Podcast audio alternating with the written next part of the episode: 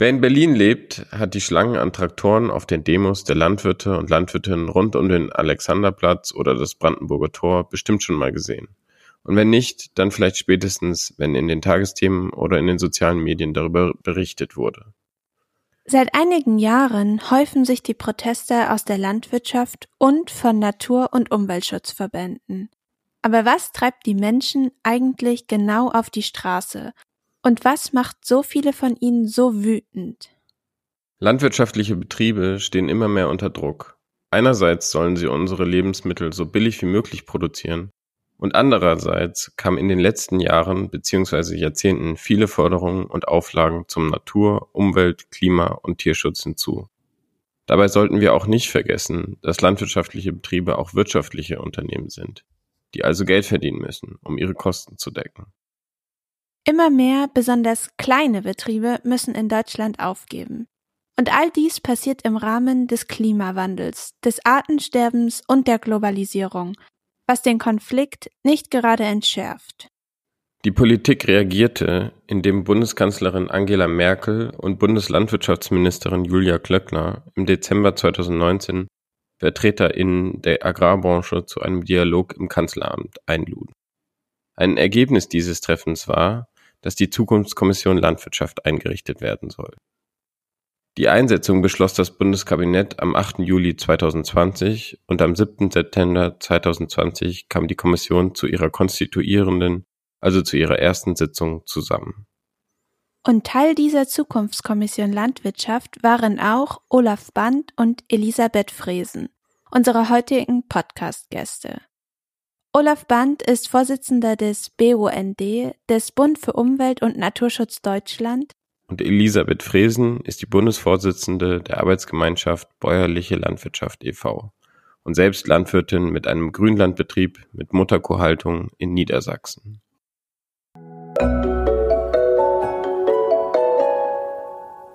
Querfeld ein Podcast. Wir reden über die Landwirtschaft der Zukunft.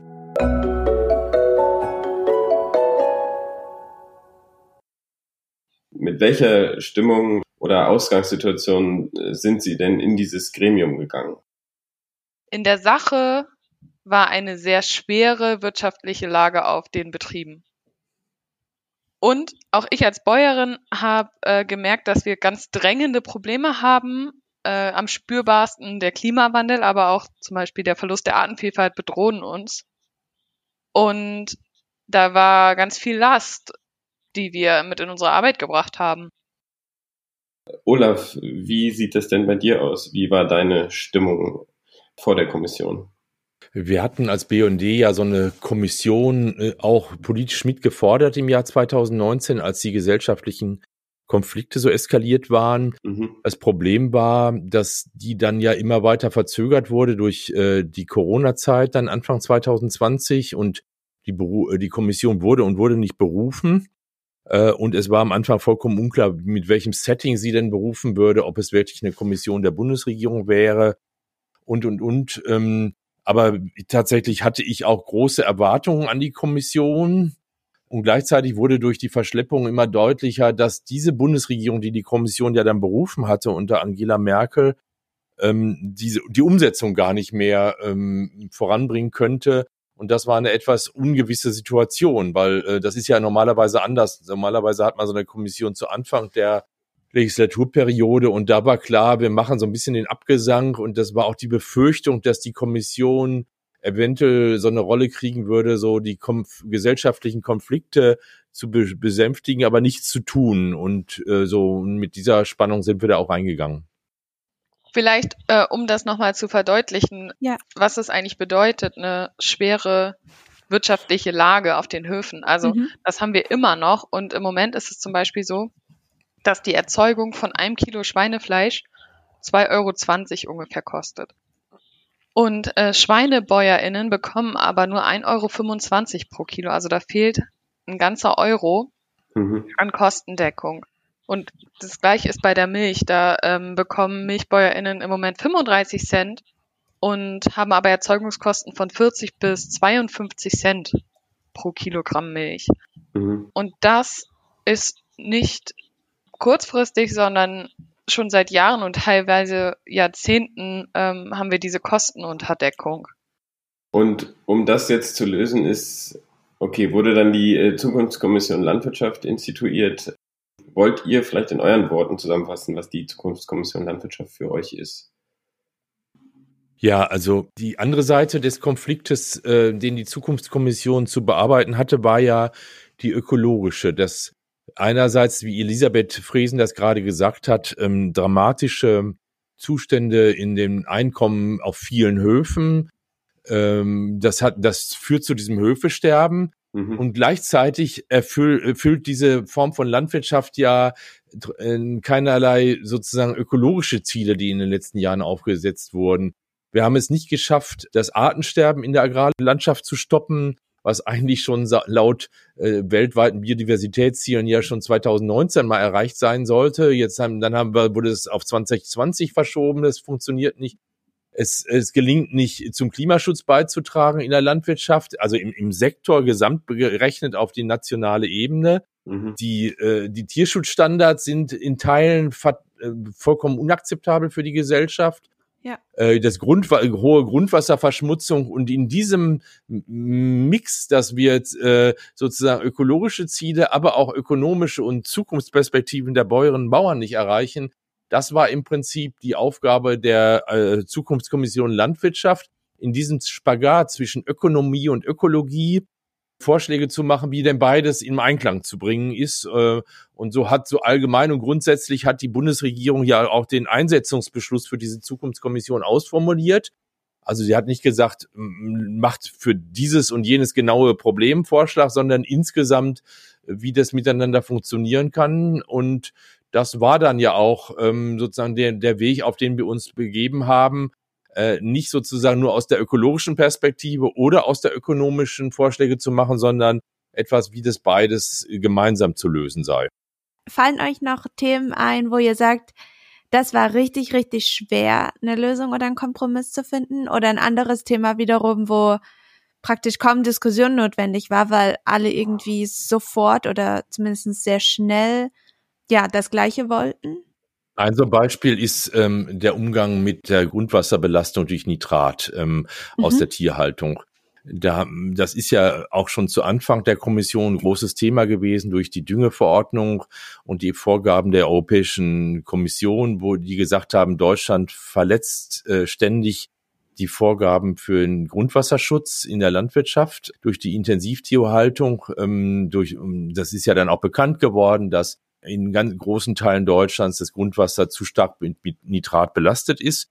Mhm. Und da haben wir gesagt, da muss jetzt mehr passieren, ähm, da, das geht so nicht weiter, weil tatsächlich, man muss ja sagen, eigentlich sind diese Vorgaben zum besseren Schutz des Grundwassers schon 20 Jahre alt. Die europäische Wasserrahmenrichtlinie gilt seit 2000, äh, seit dem Jahr 2000 und einfach passi da passiert zu wenig. Es wird mhm. zum Teil eher schlimmer.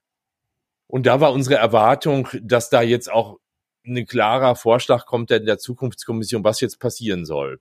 Da war es dann aber so, dass gleichzeitig ja durch den Druck der Europäischen Union im Jahr 2019 erst die Düngeverordnung novelliert war mit diesen strikten Vorgaben in roten Gebieten, wo das Grundwasser verstärkt belastet ist mit Nitrat, tatsächlich äh, deutliche Abschläge von der Düngung vorzunehmen. Und da haben die Landwirtschaftsvertreter gesagt, wir können nicht, wo die Bauern genau damit gerade erst anfangen und wo das passiert, jetzt schon wieder gemeinsam sagen, jetzt muss die nächste Maßnahme sofort kommen.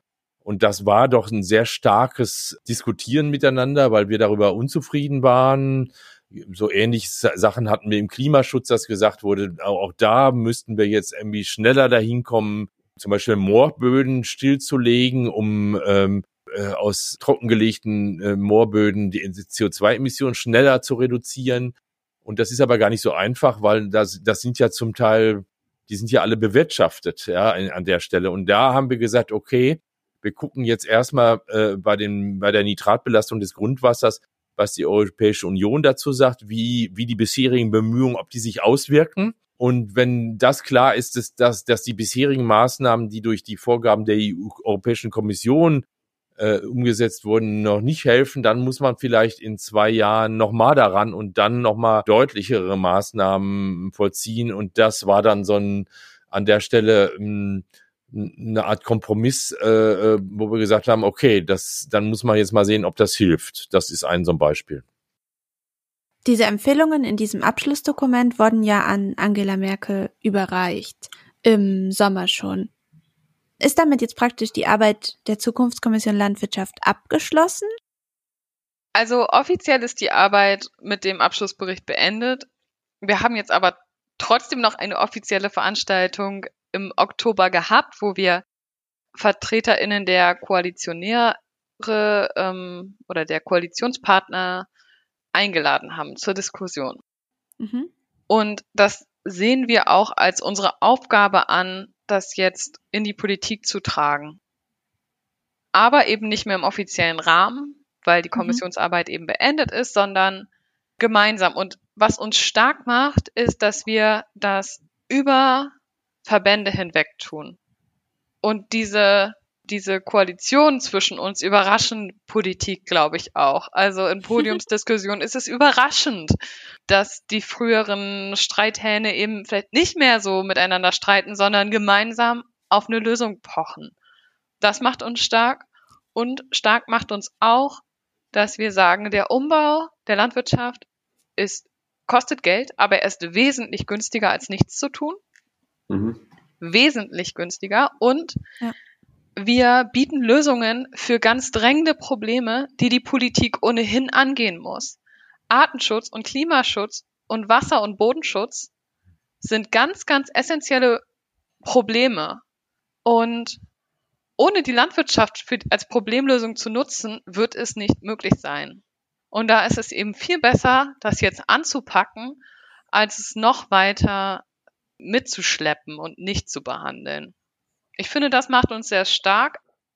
Ähm, ich sehe aber auch, dass es gar keine Selbstverständlichkeit ist, dass das jetzt umgesetzt wird, sondern dass das noch sehr viel harte Arbeit von uns sein wird. Was mich zuversichtlich macht, ist, dass wir Unterstützung bekommen von Menschen, die nicht in der Kommission waren, aber die Ergebnisse mhm. als sehr sinnvoll erachten und sich hinter uns stellen.